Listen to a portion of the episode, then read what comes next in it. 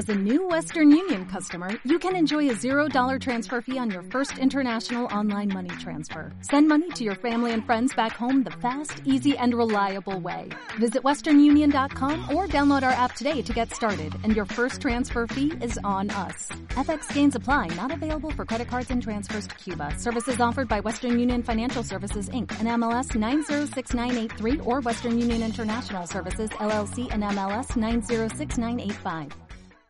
Bienvenidos, queridos oyentes, a una nueva edición de Entre Cómics. Doctor Snack, muy buenas. Muy buenas. Esta semana no hay un tsunami de novedades. Directamente estamos sepultados en una especie de gran asteroide aniquilador de humanidad de novedades. Sí, eh, es una de las semanas más estresantes que recuerdo yo desde que empezamos a hacer el podcast y mira que llevamos casi 100 semanas. Pero, a ver, no solamente agobiante, sino que es que además la sensación que me ha dejado después de leer la gran cantidad de los temas es como, para- ¿y para- pa- para esto? para esto, sí. para, esto le estoy quitando tiempo a, a- a otras cosas. Estaba pensando un poquito en, en mi yo del pasado que tenía ganas de que DC terminase la mudanza y empezase a sacar sus cómics nuevos a, a ver qué y joder, menuda primera semana. Sí, es verdad de todas maneras que en el caso de DC no creo que haya ningún primera espada. Empezando. Mm, bueno, no, no. Con, un, con un número uno en portada no, desde luego. No hay ningún Superman nuevo, ningún Batman nuevo, ningún Wonder Woman nuevo, No, pero bueno. ningún Flash nuevo, ningún Green Lantern nuevo. Quiero decir, hay números de colecciones nuevas de DC, pero vayas, Pero bueno, sin más. después de todo el evento y tal, sí que tenemos números de Action Comics y de Green Lantern, Green Arrow esta semana y bueno. Sí, pero no, No. parece que haya afectado nada el evento No, a esas no, colecciones. porque, en bueno, eh, vamos a empezar por el principio. Sí. Y el principio es que eh, siempre ponemos a Marvel por delante de DC. Es broma, es broma. Ya sabéis que primero hablamos de los eventos, cuando los hay en marcha. Y en este caso, el evento es de Marvel, es Secret Wars, que llevamos ya por el, vamos por el tercer número, Secret Wars eh, 3. Jonathan Hickman, Esad Rivik todavía ahí aguantando como un campeón. Esperemos que pueda aguantar hasta el final. No sé yo, me sigo sin fiar. Y la verdad es que, a ver, yo voy a decir las cosas como son. Es posible que a algunos eh, se les pueda hacer la colección ya un poco como, uff, oye, esto, esto no va necesitando algo, pero a mí, tal y como soy, como lector, lo que me gusta y tal, lo estoy disfrutando como un jodido enano. O sea, este número en concreto me ha encantado. Es como, me encanta, es gente hablando. Pues sí, sí, Hickman normalmente suele de- destacar por algo, es por enrollarse bastante con la trama y por tener a la gente hablando muy fuerte en sus cómics. Y en este caso, joder, o sea, viene al caso, está bien, todo encaja, va fluido, las relaciones entre los personajes funcionan. Exploramos un poquito más la, toda la mitología de este, de este nuevo universo que se han montado para el evento.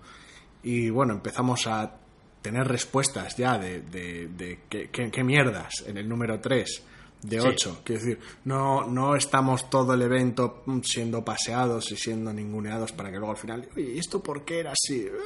Ah.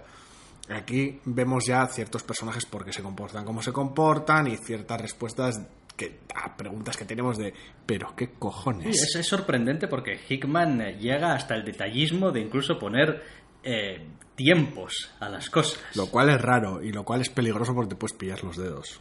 Sí, pero supongo que, bueno, en realidad no importa demasiado, por un lado, porque pues, es lo que pasa cuando empiezas desde cero, entre comillas.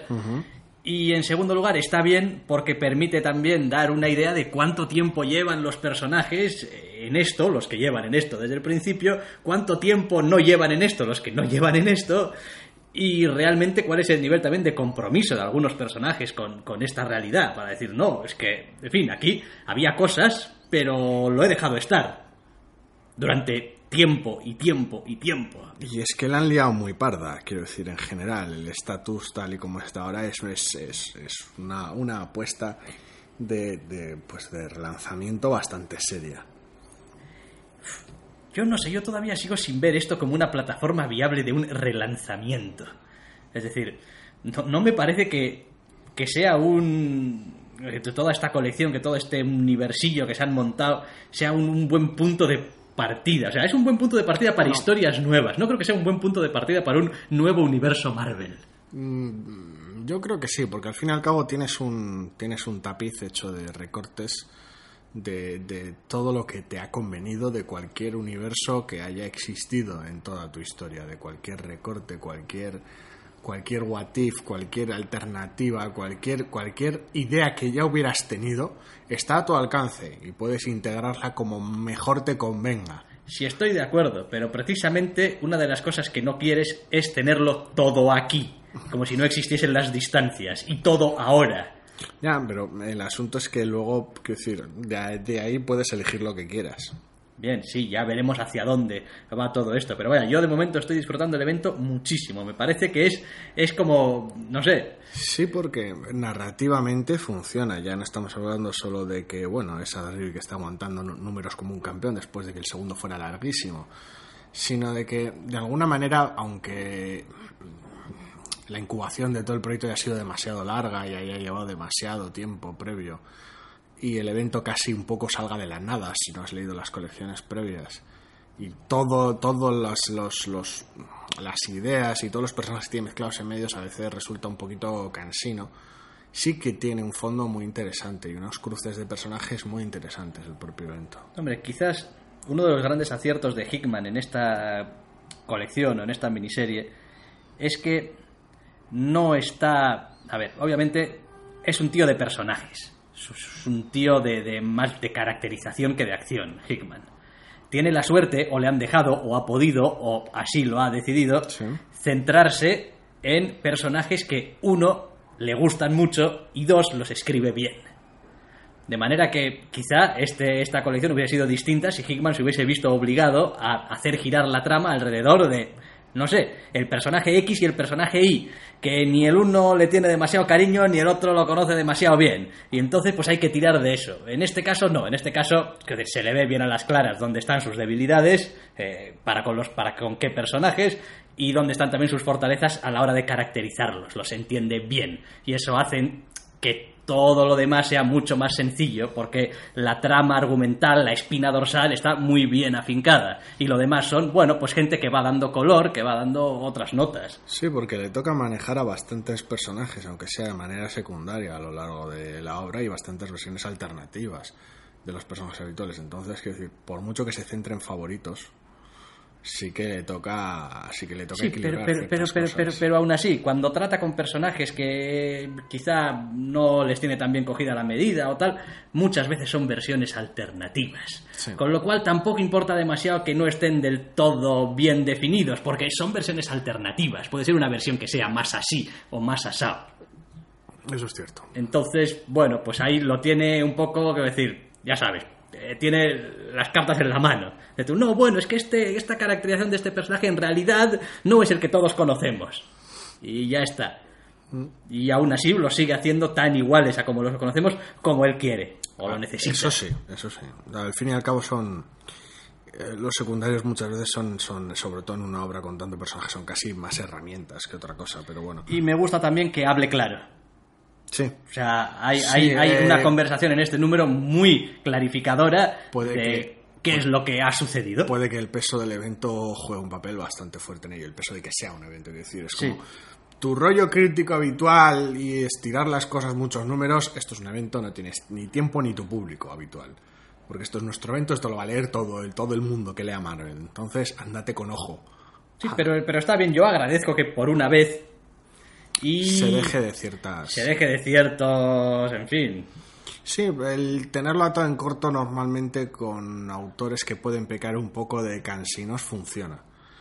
El asunto está también que no sé hay cierta decir normalización es un poco raro de su estilo en el número pero bueno hay ciertos vicios ciertos momentos mmm, shock sorpresa en el propio evento que son a veces casi impropios de él hay uno muy específico en este, en este número que dices tú, esto no es propio de ti como, como guionista, a mí no me lo parece por lo menos, y encaja bien en lo que estás contando, pero es el tipo de cosa que normalmente no sueles usar porque queda un poquito barato. Bueno, sí, sí. eh, funciona porque antes te lo ha vendido con la conversación anterior. Sí. Te ha dado un marco temporal, te ha dado, en cierto modo, un un estatus mental también del personaje, una especie de cierto cansancio, cierta fatiga, cierto, ya sabes, el peso de la púrpura y tal, que, bueno, El problema son de, de- de ciertas construcciones dentro de la obra, sobre todo cuando se trata de una pequeña subtrama, un pequeño diálogo muy personal. Es como es, toda esta conversación previa está aquí porque querías que estuviera aquí este es el final lógico de esa conversación que no está muy claro, que a mí no, no, no, no termino de ver claro que este fuera el final lógico, al menos no contarlo de esa manera, o querías mostrar esto y toda la conversación es tu excusa. No lo sé, a mí me ha funcionado. No, no, no, no resulta forzada eh, la escena de la que estamos hablando, que bueno, evidentemente vamos a entrar en detalles por aquello del spoiler en el cómic. No resulta forzado, todo fluye, pero sí es lo suficientemente raro para el guionista como para que choque un poco. Sí, como para que te lo, te lo, te, pienses. lo, te lo pienses dos veces, Como, sí. "Oh". Lo cual, pues bueno, te saca un poquito de Sí, ello, no, y pero- ya no solamente por el, por el guionista, sino incluso por el personaje. Sí, Porque es, es algo, hace referencia a algo muy específico del personaje que ha evitado y se ha evitado durante... bueno, sí, se ha tratado en otras ocasiones, cada uno a su manera, pero bueno. Sí, pero nunca ha sido un asunto demasiado abierto, demasiado claro, No. demasiado zanjado. Y bueno, pero vaya, que yo lo estoy disfrutando muchísimo, ¿eh? O sea, Está- me encanta. Mientras vaya así... Está, está funcionando sorprendentemente bien y está incluso sorprendiendo. Quiero decir, eh, esperaba que, bueno, el evento se liase mucho durante los primeros números y luego hacia el final montase una pelea, acelerase lo que fuera, pero no, está teniendo algunos giros interesantes y algunos desarrollos de personaje bastante curiosos y está pues respondiendo a las preguntas naturales de los lectores bastante pronto, lo cual hace pensar que o va a haber mucho puñetazo al final, no me creo que no vaya a verlos, Tiene por, que por haberlos. un, por uno o por otro motivo, siendo un evento Marvel. Y me sorprende porque, que decir, si te queda espacio, ¿con qué lo vas a llenar? De alguna manera, va a haber otros desarrollos inesperados, va a haber algún giro más No extraño. sé, Yo a estas alturas lo único que espero es que a Hickman le dejen terminar su historia. Y mira, y si después tenéis que sacar un número de tie-in haciendo el montaje que queráis con vuestro nuevo universo Marvel y tal y cual, porque lo de Hickman no lo dejaba muy claro, Bueno. pues lo hacéis, pero no me estropeéis la historia. Los eventos Marvel, la mayoría, por no decir todo, suelen tener muchas veces números de epílogo, de aftermath, y sobre todo sí. últimamente. Y este no, no tiene por qué ser una excepción. Con que los ocho números de eventos este- estén bien, pese a que el número uno era, pues es un prólogo, un- una entradilla para aquellos que no habían leído Vengadores hasta la fecha, pues bueno, Sí, yo, en fin. Vale, que, que está bien, vaya, que sigue bien, que me evoluciona correctamente. Y sin más. Lo que vamos a hacer a continuación también es un poco obligado por, pues eso, por el tsunami de novedades. sí, por el propio número, el, el propio volumen. de Así que lo que vamos a hacer es eh, separar pues prácticamente por editoriales. Y vamos a hablar de algunas novedades, algunos números uno de Marvel, algunos números uno de DC y después de algunos números uno de otras editoriales. Pues sí. Siguiendo con el evento y sus demasiados tie-ins, porque no hay manera de que esto no sean demasiados tie-ins bajo la perspectiva de cualquiera. Entiendo que nadie te obliga a leértelos, pero joder. o sea, no, son, son, son demasiados. Hay una cantidad de... Son de- demasiados y hay muchos que son demasiado intrascendentes. Sí, sí. El caso es que tenemos, por un lado, un número de Amazing Spider-Man, Renew Your Vows, con, tratando ciertos temas familiares de el bueno de Peter Parker. Tenemos tu trocito de tu, bueno, tu, tu revisitación al Armor Wars. Sí, que bueno, no tiene nada que ver con las Armor Wars, pero está bien ponerle el nombre. Sí, bueno, coge, coge esas pequeñas o pocas ideas de, de la trama original, como en otros tie como en Inferno, en otros tie y bueno, los usa a su propio antojo. Tenemos Future Imperfect, Sí, que es igual de toda la de toda la tanda lo más destacable de esta semana, sí. De esta semana yo creo que sí. Y es curioso porque volvemos a tener a Peter David escribiendo uno de estos números de tie que decimos, bueno, pues no está mal. Quiero decir, va, es lo que es, tampoco es ninguna maravilla, pero vaya, es que eh, The Amazing Spider-Man Renew Your Vows es, es, es una excusa para una pe- pelea y no, no está muy claro qué. y poco más. Y poco más. El Armor Wars 1 es una especie de setup en un entorno que tampoco es especialmente atractivo. No, no, no, a mí al menos no ha conseguido resultarme interesante. Es como, pues, pues no. Y aquí, bueno, pues eh, Peter David pues juega en casa. Aquí Peter David juega en casa una vez más, juega con los personajes que le da la gana, personajes que ya ha usado anteriormente Y además Y- revisitando una historia que es suya. y cuenta y cuenta con el infame Greg Land para dibujar, lo cual es curioso porque aunque no sea santo de mi devoción ni mucho menos, eh, se me ha cerrado ver a un, a un dibujante tan tan no sé Sí, de tanto estatus dentro de la tanto editorial, la verdad. Mm, dibujando algo de Peter David, que normalmente, eh, quiero decir, le suelen, le suelen dejar lo, lo, lo que Bendis deja a su paso, casi a veces. Creo Es como decir, suele tener unos autores muy competentes, ¿eh? unos autores de la hostia, con los cuales narra muy bien, pero se me hace raro. Creo que en este caso tiene que ver con el mucho nombre que tiene el futuro imperfecto. Sí. O sea, es una historia que por alguna razón ha resonado durante años y años en los recuerdos y en la mente de los aficionados y que, bueno, pues ha quedado ahí con mucho cariño y es como, bueno, si vamos a hacer otro futuro imperfecto y vamos a tener a Peter David, coño, vamos a procurar que al menos, en fin, luzca medianamente bien. Y a mí es una historia que ya me ha gustado, me parece que es el, tipo de historia muy, muy Peter David, muy... La estructura es muy básica, con esta, este, este- este- este, pues eso, futuro hecho mierda, con el maestro de por medio y tal, pero los personajes, como siempre, funcionan muy bien en manos de Peter David, sobre todo cuando los conoce. Sí, lo demás, bueno, a ver, eh, es un número de un poquito, tiene un poco de misterio, tiene un poquito de intriga, tiene un poquito de acción, tiene un poquito de sorpresa. Sí, sí, igual está por, por contexto, por situación, igual le falta un poco de humor. Pero bueno. Sí, es que todo no puedes tenerlo, Todo. pero yo creo que merece la pena. Después de leer el TVO es uno de estos temas que dices tú, bueno, vale, esto, esto es un tallín y tal, pero, pero esto va, está bien, decir, Sí, merece la pena. Ya lo comentamos la semana pasada con 2099. mm, se desenvuelve muy bien Peter David. Este tipo de cosas, junta sus juguetitos, monta una historia sencilla pero muy agradable con personajes interesantes y consigue hacer que el TVO funcione. Y después se podrán decir muchas cosas de Greg Land, pero lo que no se puede decir de Greg Land es que el tío es feo, o sea, dibuja feo, que No. el TVO es difícil de mirar. Pues no, es decir, los TVOs de Greg Land se miran muy fácil. Igual no aguantan otro tipo de análisis.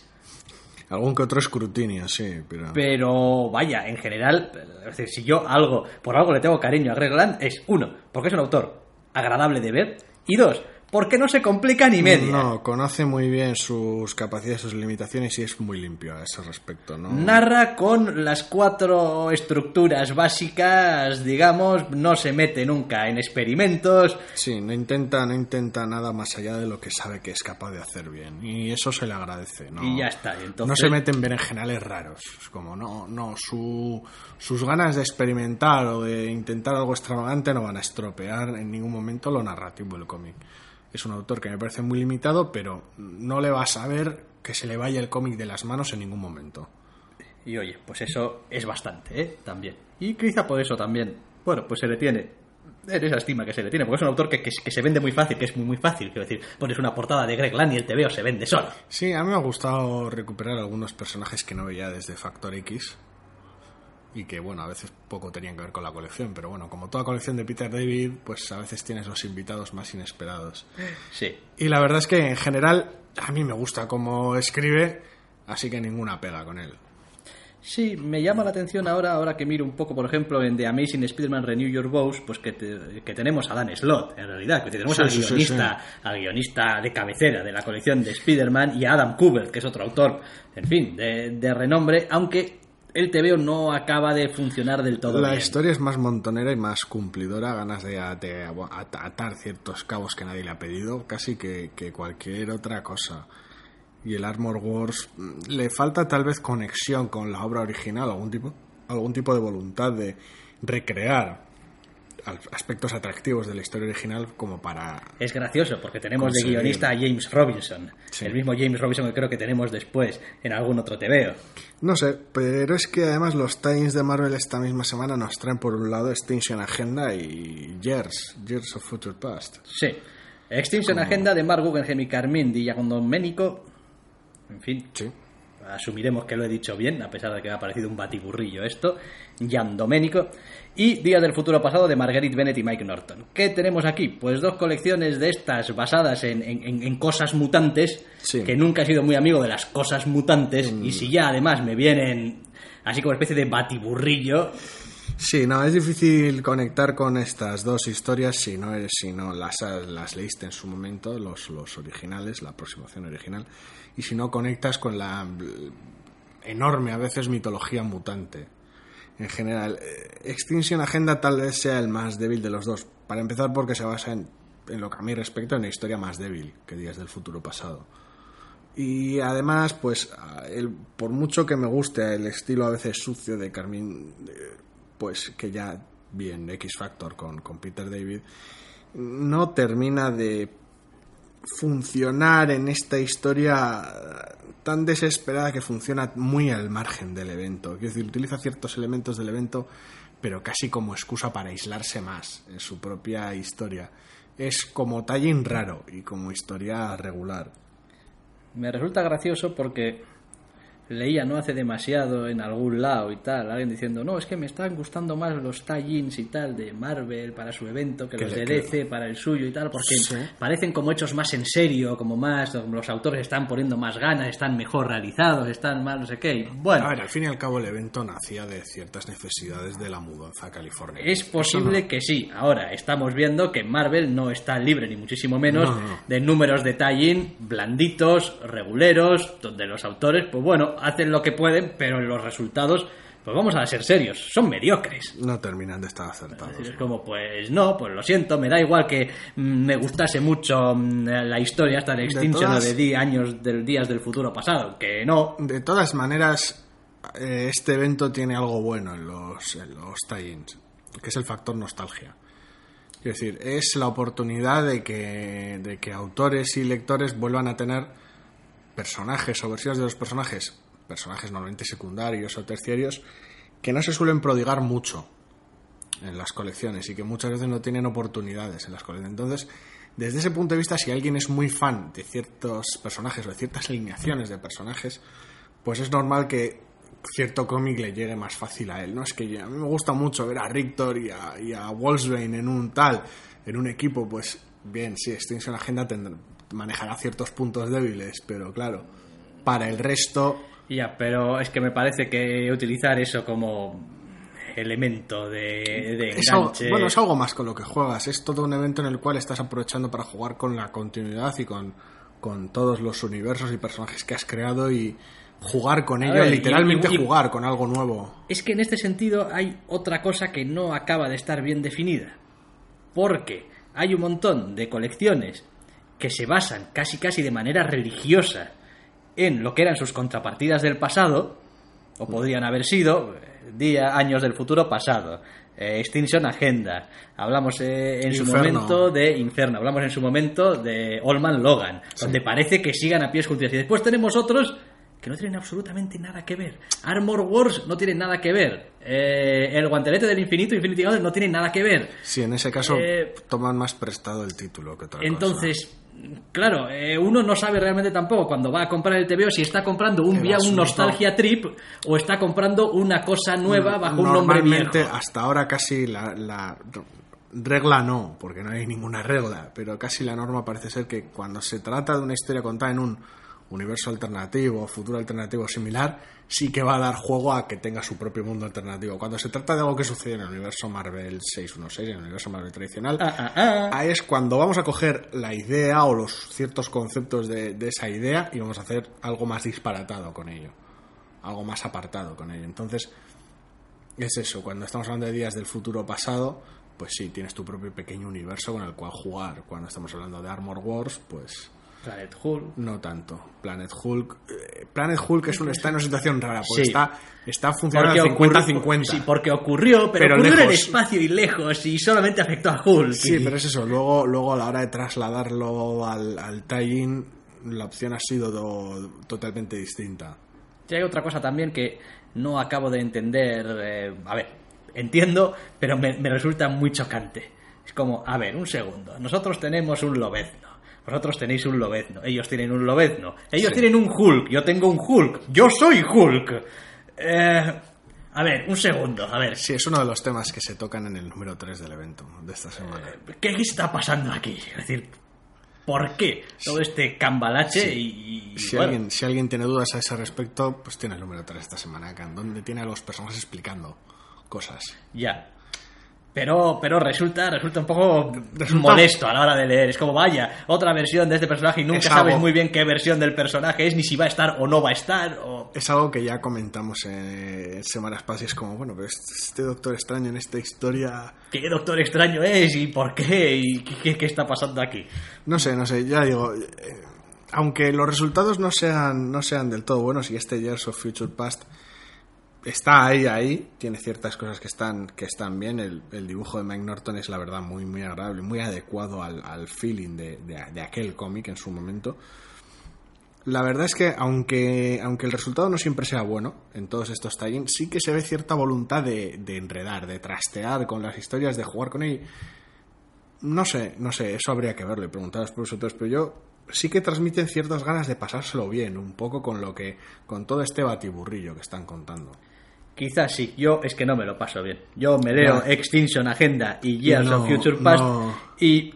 Es decir, es otra historia más de mutantes que además ahora es una especie de derivación de otra historia de mutantes que tampoco leí tampoco me interesa. Es muy referencial. Y, muy, y muy por lo tanto, pues bueno, pues son colecciones que obviamente no, no tengo ningún interés en ellas, más allá de pues me las voy a leer y voy a decir dos chorradas para el podcast de ellas para que la gente sepa si, bueno, pues igual son muy, muy horribles y es mejor que la gente No sé, se abstenga. Yo, sabiendo más de mutantes, la verdad es que sí que veo ese valor referencial ahí.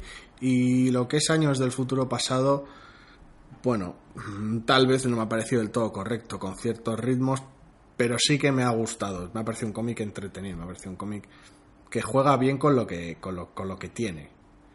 Extinction Agenda ya, no, no me gustó tanto en su momento y tampoco me ha gustado tanto ahora. Entonces, no sé hasta qué punto es culpa del propio cómic. Ya. Bueno, estas cosas siempre son difíciles de valorar, en realidad. Bueno, Depende mucho de cada uno.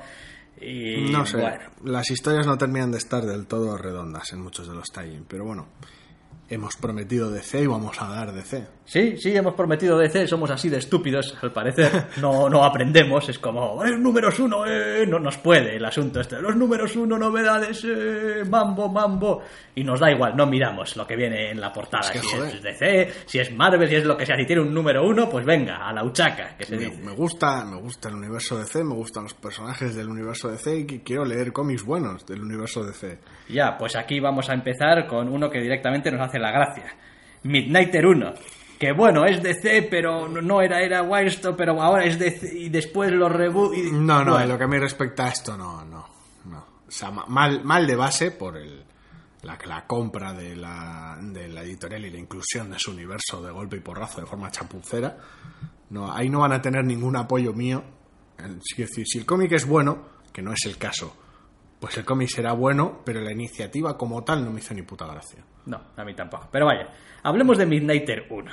Hablemos de mi De Steve Orlando y creo que el autor que dibuja se llama Ako. Aco, sí. Sí, iba a informarme de, pero no, no me he molestado. Bien. Eh, ¿Cómo digo esto sin resultar tampoco sea insultante? Es como, bueno, es como si no hubiesen mantenido prácticamente nada del personaje que me gustaba. Mm, sí. Es que no, mantiene ni la apariencia por no, mantener. No tiene demasiado del Midnighter de Warren Ellis, ni tiene demasiado del Midnighter de Marmilar, Ni tiene demasiado del Midnighter antes de que se fusionara con todo esto con el universo DC. ni, ni tan siquiera el Midnighter de Brubaker.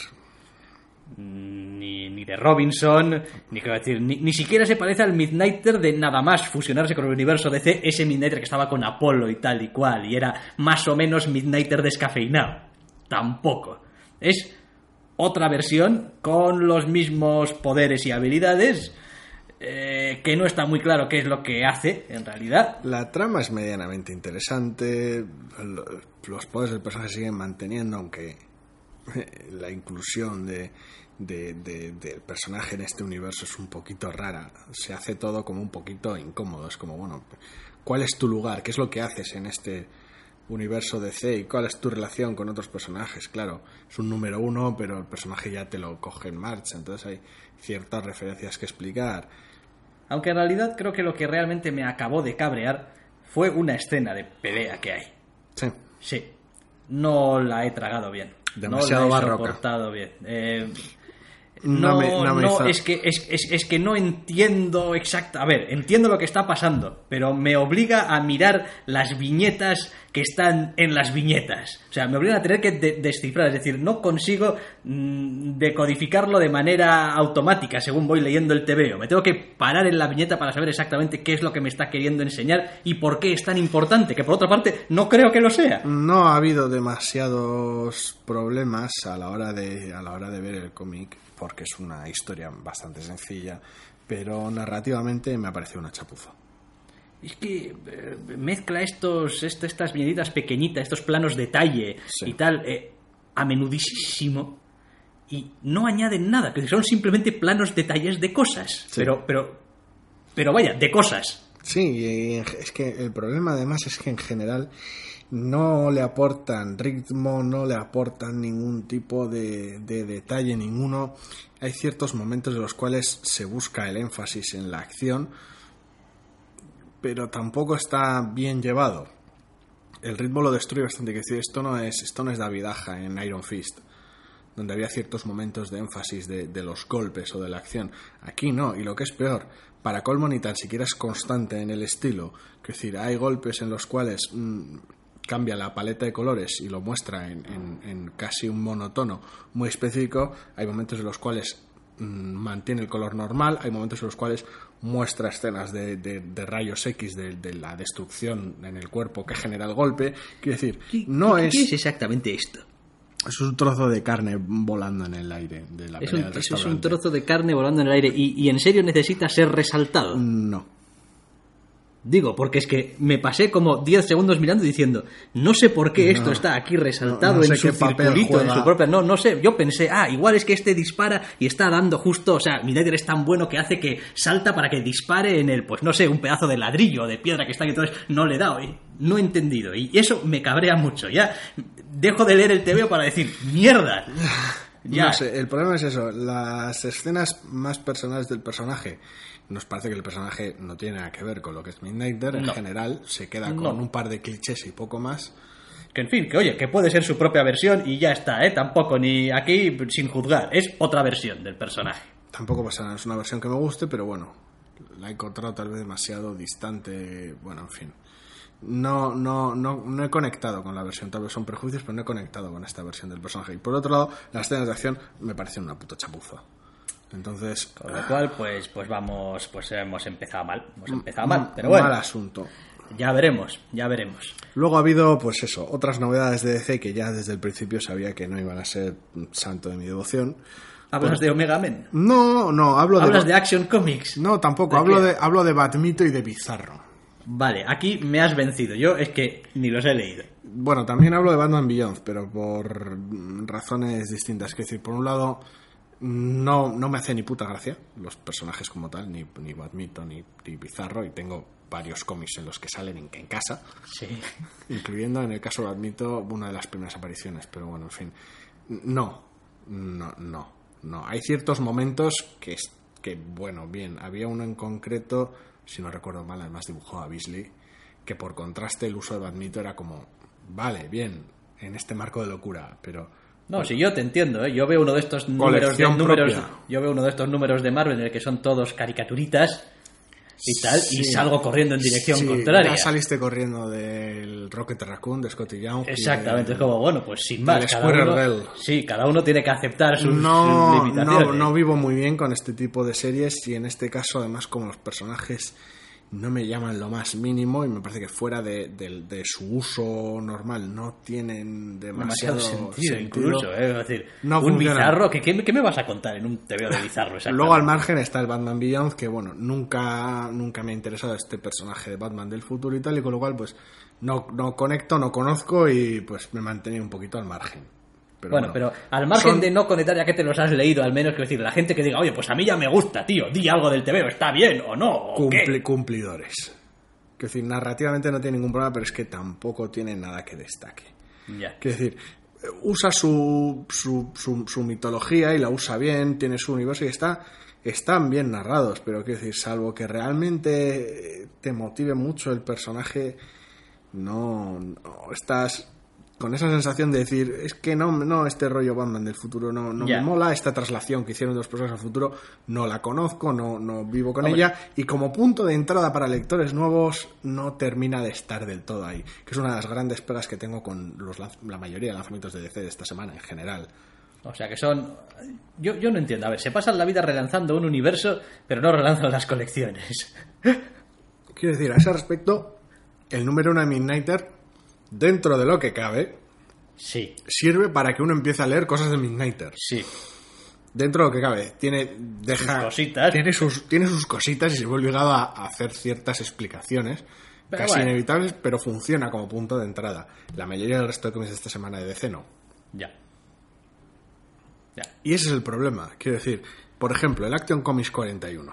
Ah, Action Comics 41. Sí, a ver, eh, este Action Comics 41, como podréis comprobar, entender, no empezamos a coger un Action Comics así al azar porque sí. Bueno, pues tuvimos un comentario. Oye, mm, ¿podríais comentar Action Comics 41 que el trabajo de los autores últimamente y tal? Pues Y Green Arrow 41. Está bien. Y Green Arrow 41, que creo que cambiaban de equipo creativo. La verdad es que no me molestaba en comprobarlo, ¿eh? pero vamos, confío plenamente en la persona que nos hizo el comentario, en que seguramente habrá habido un cambio. Además, Sí, sí. es un principio de arco, con lo cual, pues. Ese, sí, ese es, ese es parte del asunto, sí. Yo he de decir de Action Comics 41 que me parece que es un TVO al que no le pasa nada, salvo que es un TVO que se ha contado tantas veces que ya empieza un poco a.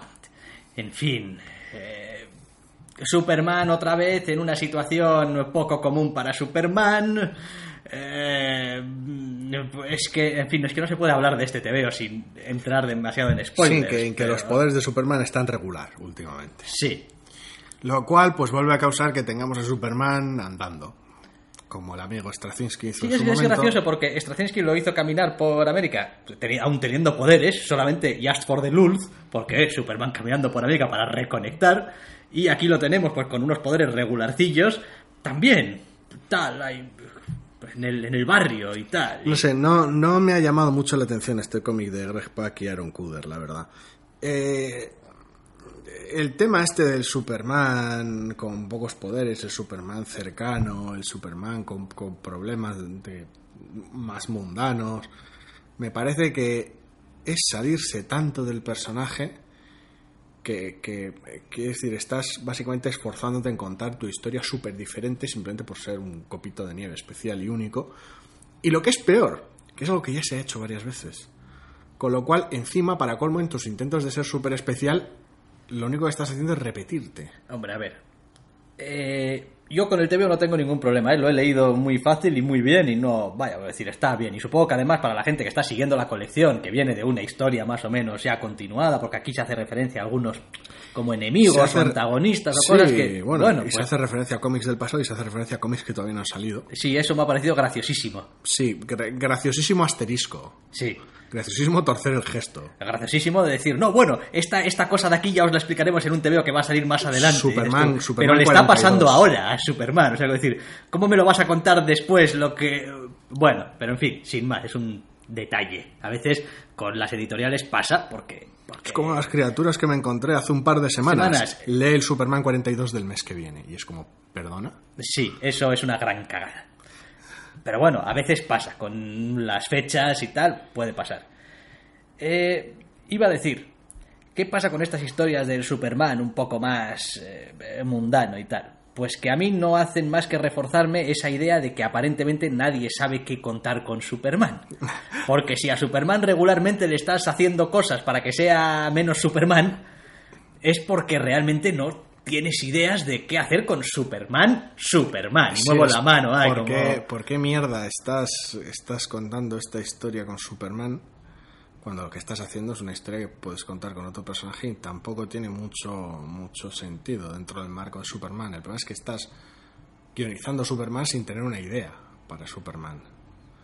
Hombre, también es posible que el equipo creativo y por el comentario que nos dejaban, eh, parece ser que está está ahí eh, siendo un poco como la puta de DC en ese sentido. Es como, bueno, tenemos aquí encargos, nos dan personajes y hay que arreglar cosas y hay que llevar personajes a ciertos sitios y bueno, pues hacemos lo que podemos por el camino y lo hacemos con la mayor gracia posible y yo, ya digo, eh, el veo me gusta, me parece que está bien dibujado y, tiene buen ritmo y Al menos el, el, propio Superman como tal está más o menos dentro de lo correcto. Es más bien el marco de la historia y la historia que se cuenta con Superman lo que está bastante patas arriba. Sí, está un poco, en fin, rarito. Y para cualquiera que entre, claro, pues como nosotros aquí, como pues se me queda, elefante en cacharrería. Se me queda cara de no, gracias. Pues se queda cara de, uff, oye, cuando vuelva a ser Superman y vuelva a salir en la portada como Superman y te tenga capa y, en fin, no creo que le volváis a poner los calzoncillos por fuera, pero aún en el caso de que se los fueseis a poner, entonces volvería a ver qué es lo que hay. Que ningún problema con ello, pero bueno. Y el otro TVO es Green Arrow 41 de Benjamin Percy y Patrick Zircher.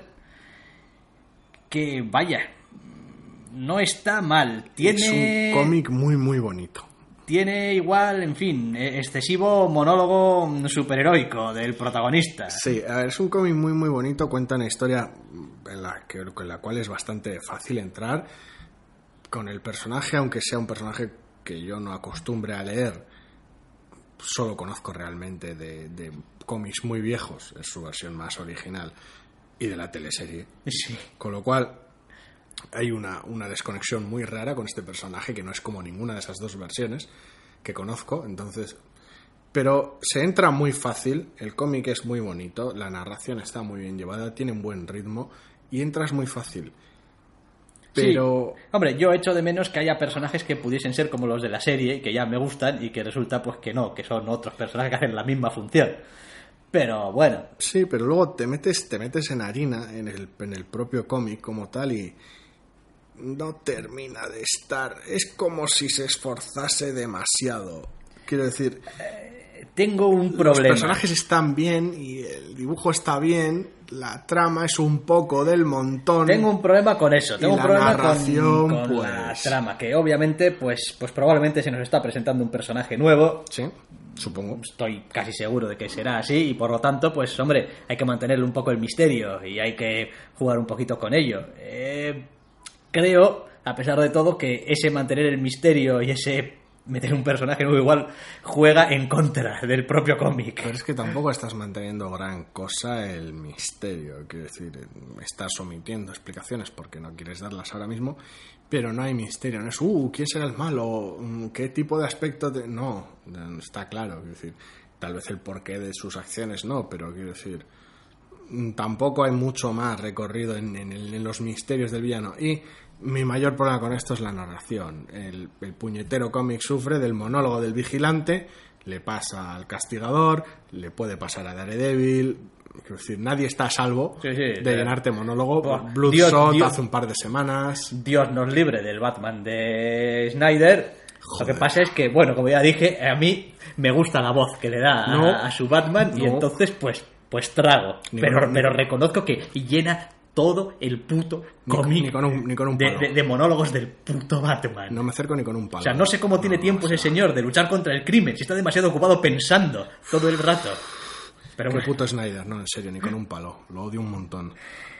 Y bueno, en este caso, el problema es que lastra el ritmo, porque aunque la trama no sea súper interesante, eh, la sucesión de escenas literal que tienen lugar en el cómic sí que está bien contada y, si no fuera por el hecho de que el puñetero protagonista está demasiado centrado en seguir con su puñetera narración interior, salvo cuando esté hablando con un personaje, a veces casi ni, por esas, eh, lastra ese ritmo, o sea, esa sucesión que no está nada mal en el cómic. Y el asunto es que de alguna manera intenta darle cierta relevancia, cierto peso, cierto gravitas a toda esta historia, cierto drama yo que creo que no. Y, lo, y, lo, dota de cierta torpeza más que otra cosa. Yo que creo que hay muchas cosas que es mejor de las es mejor que no digas nada de ellas. Por eso lo digo, es que están como porque las ves y, ya está. Sí, está intentando enfatizar todo el todo el trasfondo oscuro y siniestro que está en que está en esta trama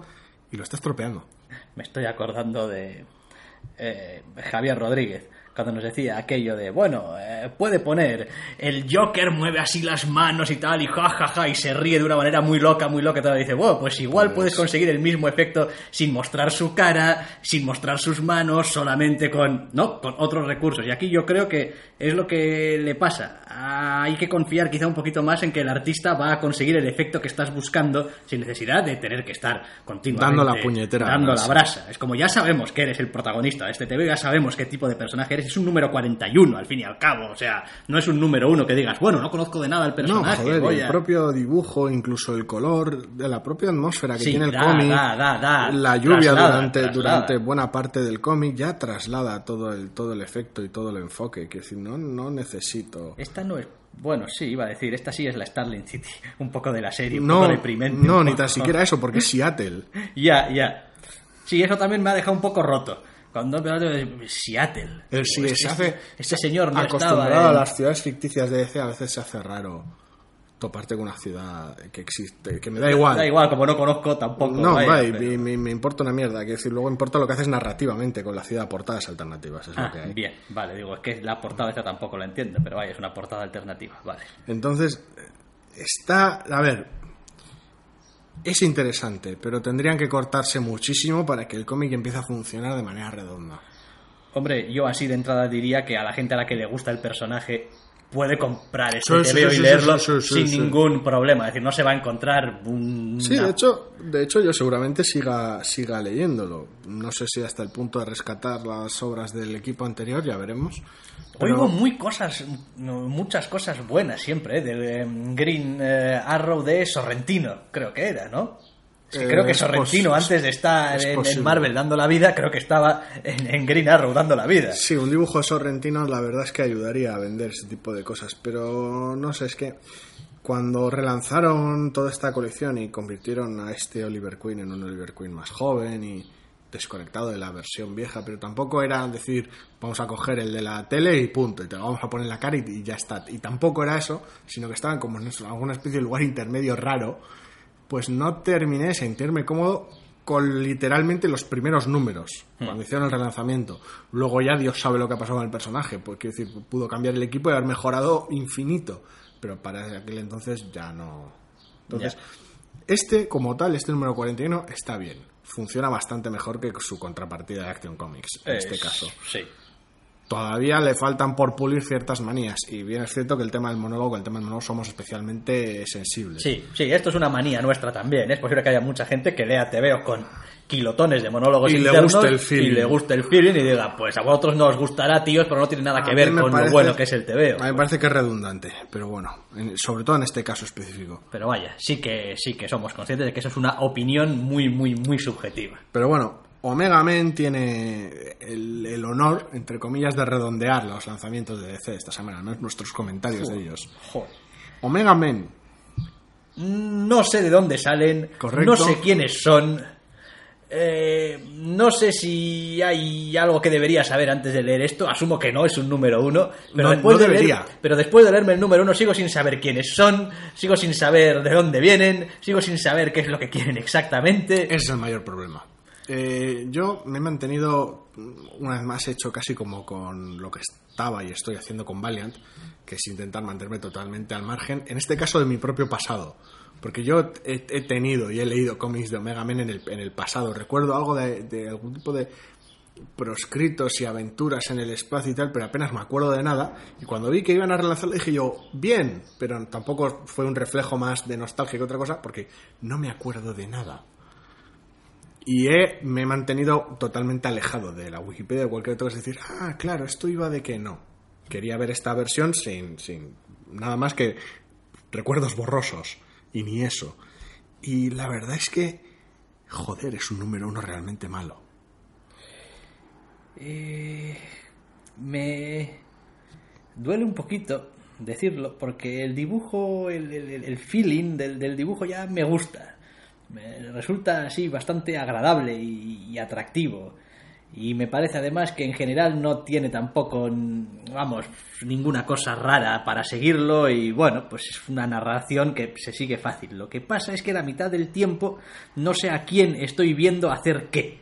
No, no, no. El problema es que el número uno consiste en que te junta a los, al grupo que le da nombre a, a la colección y te junta a unos antagonistas, hace que se peguen y se termina el número.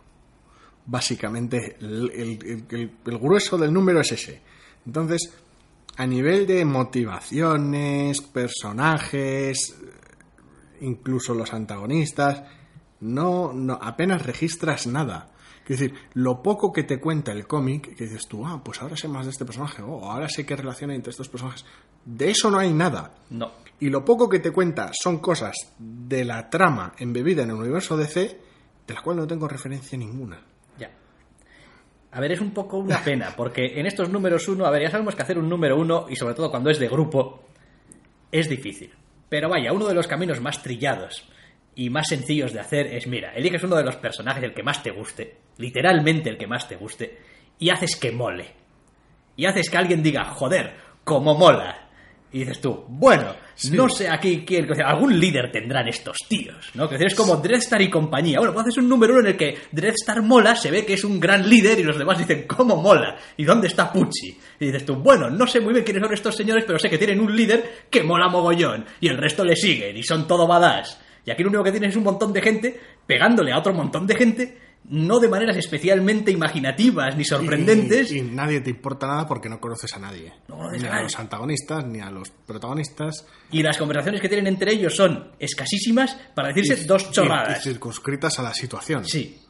Es muy específica. En plan, cierra la puerta que hay corriente. Ese tipo de rollo que no te dicen nada de los personajes. Vienen más, reviéntalos, vámonos de aquí. Eh, entonces es como, no, no conozco a los personajes, no conozco la relación entre ellos, no conozco su relación con los antagonistas, no conozco a los antagonistas, y la propia trama, que es de lo poco que me cuentan algo, me interesa una mierda. Entonces, claro, ¿con qué cara me acerco yo a un número 2 de esto? He estado tentado de decir, bueno, bueno, oiga, pero nosotros no somos de los que decimos que no hay que desvelar todo en el primer número, no hay que dar papillita al lector Pero es y que, no, tal y pero cual. es que no, no, no, no me, no me interesa lo más mínimo de nada. Ese es el problema. Y me inclinaría a decir hacer ese tipo de comentarios si no fuese porque, a pesar de todo, todas las semanas leemos números uno que sin necesidad de darnos papillita nos gustan, coño, y los entendemos. Cosa que en este caso, pues, ni nos gusta ni lo hemos entendido. Tiene buen ritmo, o tiene algo atractivo la atmósfera, algo, algo a sus algo. personajes. Que tenga algo, joder.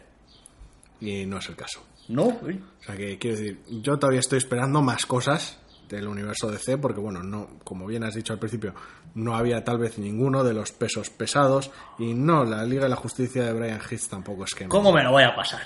¿Cómo No. me lo voy a pasar? Un día, porque no tengo tiempo y soy un puto vago, pero si no, te juro que cogía el número uno de esto y iba diciendo de cada postura de las viñetas, eh, de, de los personajes y tal y cual, de qué te veo, en qué te veo la he visto antes. ¿En qué, ¿En qué número de los Ultimates? ¿En qué número de los? Ultimates? Sí, sí, sin necesidad de salir de, de, de los, de los Ultimates. Hay Porque, ciertas madre cosas mía. que puedes coger de otros, pero sí.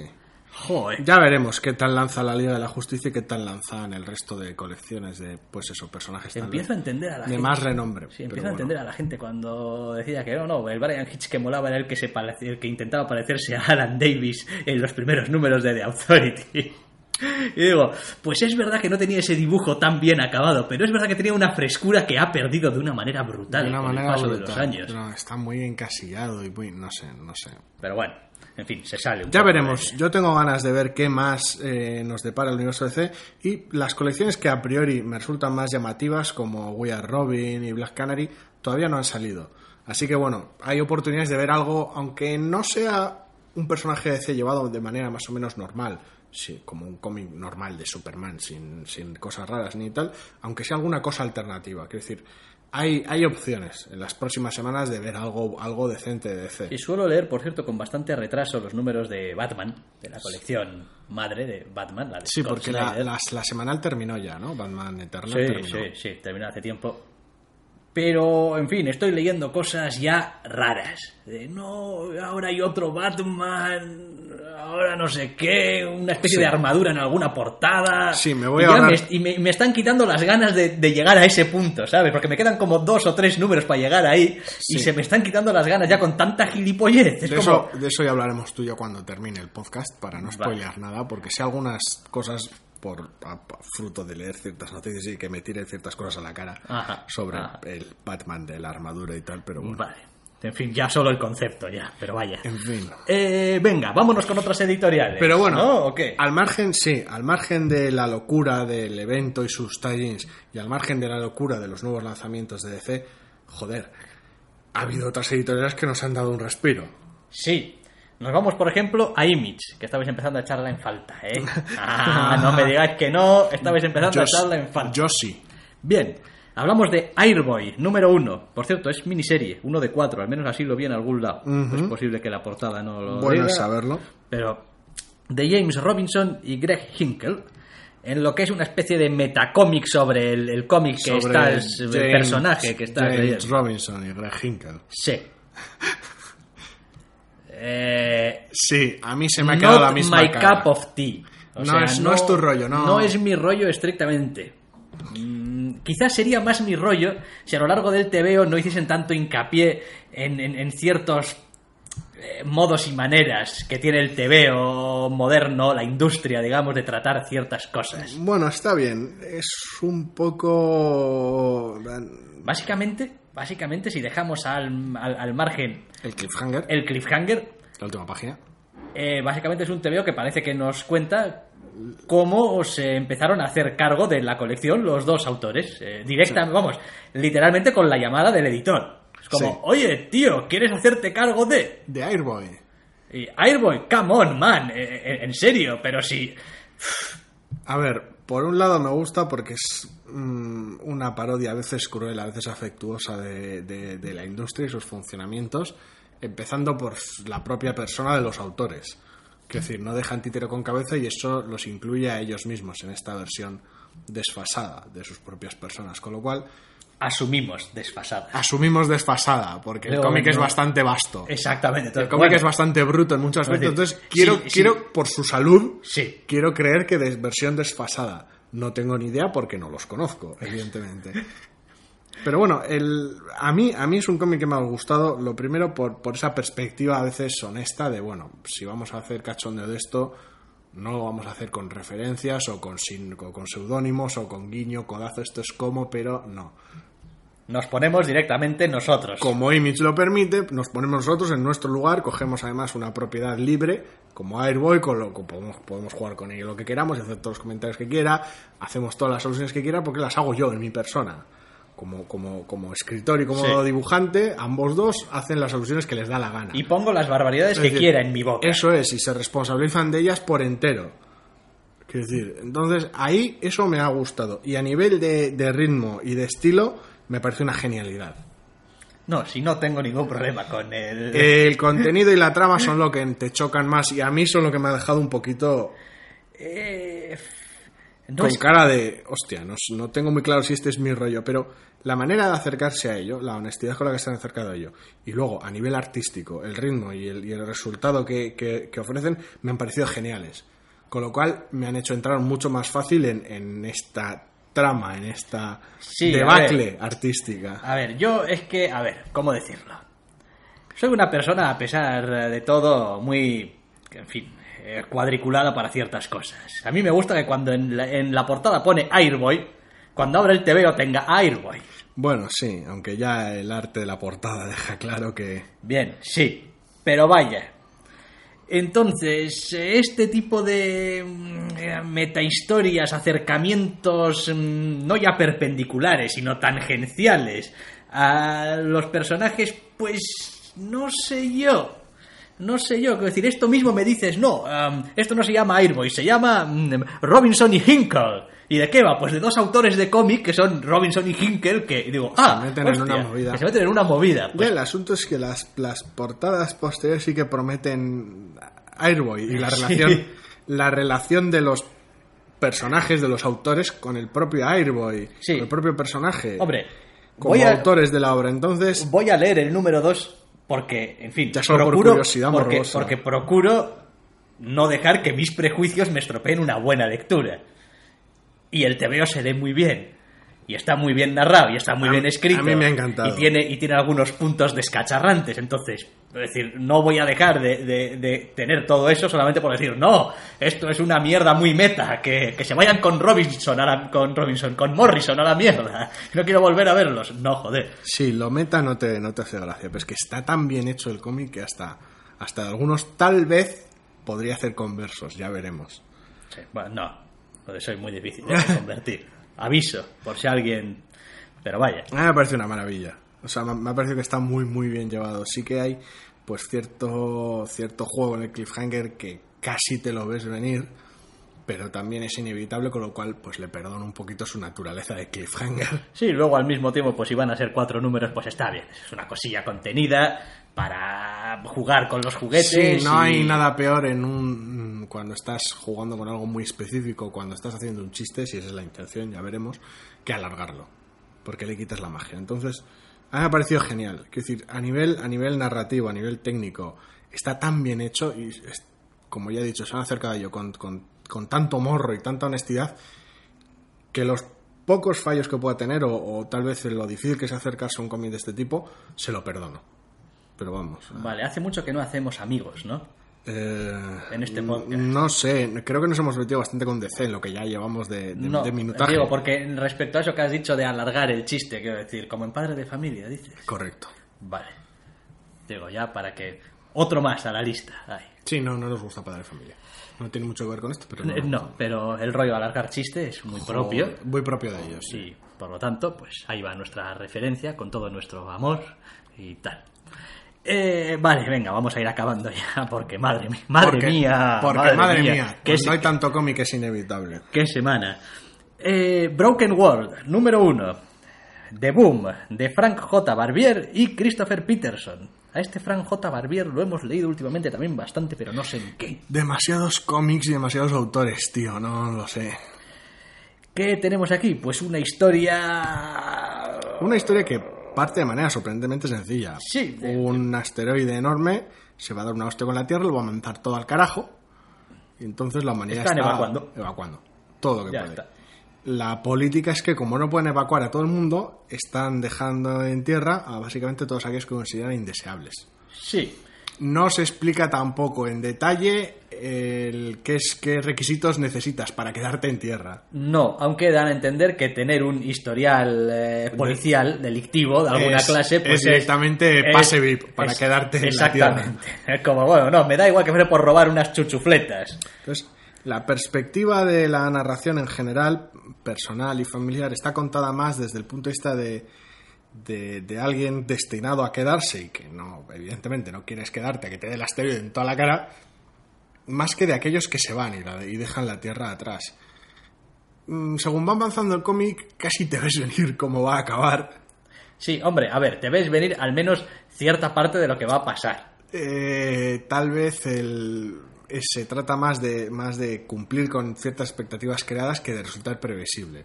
Es decir, de alguna manera, mm, ese final previsible lo recibes con más ganas que decepción. Sí, a ver, ¿cómo lo diría? Hostia, que en Beach Planet hay un personaje que meten en la cárcel. Hombre, ya, es que va de un planeta cárcel. Entonces, que al mediado del número, al final del número, le, le meten en la cárcel. Digo, hombre, pues sí, o sea, yo lo siento mucho, pero es que es lo que hay.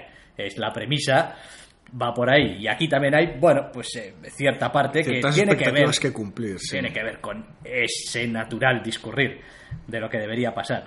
Eh, está bien porque aún así, a pesar de ese acto más o menos eh, esperable, o ese sucedido más o menos esperable, tiene muchas puertas abiertas en realidad para tirar casi casi al género que le dé la gana a partir de ahora. Pues sí, porque la premisa es interesante y aunque, bueno, toca temas de ciencia ficción con estos éxodos planetarios y, bueno, sistemas de criogenización y demás, y demás movidas, la verdad es que funciona de manera muy, muy, muy apegada al mundo real. Es decir, es un Sí. futuro muy, muy cercano y trata más ciertas relaciones personales y ciertos temas sociales que realmente conceptos de ciencia ficción. Sí, el TVO a partir de aquí podría ser un TVO de supervivencia, un TVO de acción, No, un TVO de mm, comentario social. Lo bueno, lo bueno del, del- del cómic en este primer número es que de alguna manera deja ver que, que esos requisitos para que te dejen en tierra son bastante generosos, con lo cual hay gente de todo tipo. No, no solo se han quedado cuatro psicópatas, por decirlo de una manera, que a la hora de hacer avanzar la historia en, números futuros mm, cuenta con un abanico de posibilidades muy amplio. Luego ya veremos, porque este número uno es, lo dicho, solo el, solo el setup de toda la historia y habrá que esperar el número dos para ver cuál es el desarrollo real de... Sí, lo demás, el artista ya me ha gustado, ¿eh? Sí. Christopher Peterson me parece un tío, vaya, eh, muy en la línea de todos estos autores bastante limpios que estamos teniendo últimamente. El color también bastante plano en general, colores bastante planos en general. Bueno, ayuda a hacerlo más legible. Tanto la limpieza en el estilo como las expresiones faciales como el, el estilo tan plano del color hace mucho para acercar el, acercar el cómic a un futuro cercano, a un mundo muy cercano. Lo hace literalmente cercano. Sí, es bueno también que Entonces- no, no es un, un tebeo de, de- de colores y atmósfera deprimente. Es decir, podría haberlo sido. "Oh, el mundo se va a ir a la mierda en 48 horas y Saca todo los gris", grises. sí, exactamente. Y muy oscuro y muy marrón y, y está lloviendo todo el rato. Y, No, porque no. decir, no, no, no necesita de sobrecargar las tintas. Quiero decir, sí que hay ciertos usos del color más dramáticos que atmosféricos, pero no necesita excederse. No, con- con- conserva cierta mesura en todo el concepto. Y la verdad es que a mí me ha gustado el planteamiento, pero claro, es solo el planteamiento. O sea, habrá que esperar a futuros números para ver qué tal.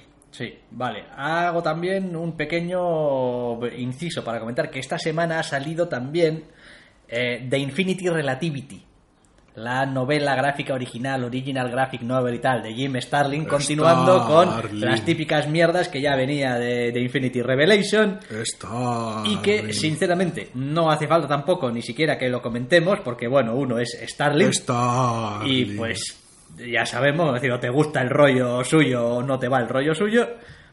Aunque para mí la historia tiene, digamos, como dos mitades. Una mitad en la que más o menos carbura como puede y a partir de un momento es cuando empieza a tener, empiezas a tener el Starling. Starling, el Starling. Starling que mola. Y dos, eh, Sí, porque la más reciente de Thanos y Hulk no terminó de funcionar del todo. bien. agarra de ahí, ¿eh? La historia. Me imagino. agarra de ahí, vamos. Funciona en su propia continuidad. Casi directamente. Y después, bueno, digamos que el TVO este va a tener una continuación, no sé si en otra novela gráfica o en otro qué. Con lo cual tampoco es necesario que haya super prisa en leer esto, porque... Universo Starling, si te gusta lo habrás estado leyendo hasta ahora y tienes que leer esto Eso y es. seguirás Y- leyendo cuando siga, Eso es. Y, y si no, pues puedes el- pasar de ello pero olímpicamente. en el formato que sea, porque no se salta de los, los- la grapa, la novela gráfica, según le da la editorial. Yo qué sé. Cosas raras que pasan. Supongo que en su momento sacaron un tomarro así gigantesco con lo Starling. Infinity, Infinity. Eso es. Se le empiezan a acabar ya los nombres. Y ya está, vaya, que ha habido algunos números doses también, pero es que... Pero es que, Dios mío, qué semana. Sí, eh, pero vamos, van muy en la línea de lo que eran, ¿eh? El Arcadia 2 y el Pistes 2. Sí. Eh, van bastante en la línea. Creo que el Pistes 2 empieza a aclararnos un poquito más las cosas, quizá, No- pero solo quizá. No lo llamaría del todo aclarar, pero sí, mantiene este tono surrealista y psicodélico y loco del número uno y en general está funcionando bien. Y el Arcadia 2 nos sigue sumergiendo en este mundo de gente enchufada a una especie de Sí, Matrix. Tal vez, tal vez más sucio, eh, no tanto en su dibujo, sino más barroco en su trama. Está poniendo un poquito bizantino y Sí. eh, está empezando a resultar más narrativamente más, más torpe, más lento y está dañando la serie. No solamente eso, a mí me está costando más seguirla. sí. Como no sé por qué, no me importa, no voy a analizarlo ahora, Tal llevamos vez- una puta hora hablando. Tal vez no es la semana más indicada para meterte, después de todo ese chapuzón de novedades, en, en cómics tal vez un poquito más lentos. Sí, Se o está que requieren un poquito difícil. más igual de, de esfuerzo, es verdad, es verdad. En fin, Pero todos vamos. somos humanos y cuando llevas ya unas, unas horas ahí metiéndote tebeos y tal, te llega uno que entra más duro y... Y ufa, eh, se sufre, pero vaya. menuda semanita. Pues otra semana, sí, oye, yo ya... A ver, me encantan las novedades, está muy bien, pero oye, si la semana que viene nos dejáis con media docena de tebeos, no vamos a protestar, ¿eh? O sea, no tenemos, es decir... No, no necesitamos tanto aluvión de novedades. Sobre todo porque hay que seguir leyendo los tebeos que ya leemos. Que es que todavía no me he leído los tebeos que me quiero leer. Pues sí, todavía no te has leído el Weekend Divine de esta semana. Por ejemplo, Y es enorme. no me he leído The Empty. A duras penas me he leído el Spider-Woman 8. Final del volumen 2, Spider-Woman 8 es enorme. Ya lo hemos dicho, ya lo he dicho en Twitter, pero bueno, lo repito aquí, es enorme. No tenemos con las novedades, no tenemos tiempo, pero es enorme. Y el Weekend Divine cierra el volumen 2 y madre Ah, mía. cierra el volumen 2. Uf. Madre mía, el amor Uf, hermoso. Hay que, eh, como suele decirse, pues acabamos aquí y tal, porque tengo que ir a leerme un TVO bueno y tal. Eh, bueno, sin más, bromas aparte, que dejamos aquí ya el podcast y os esperamos, si así lo deseáis, la semana que viene. Adiós. Hasta la semana que viene.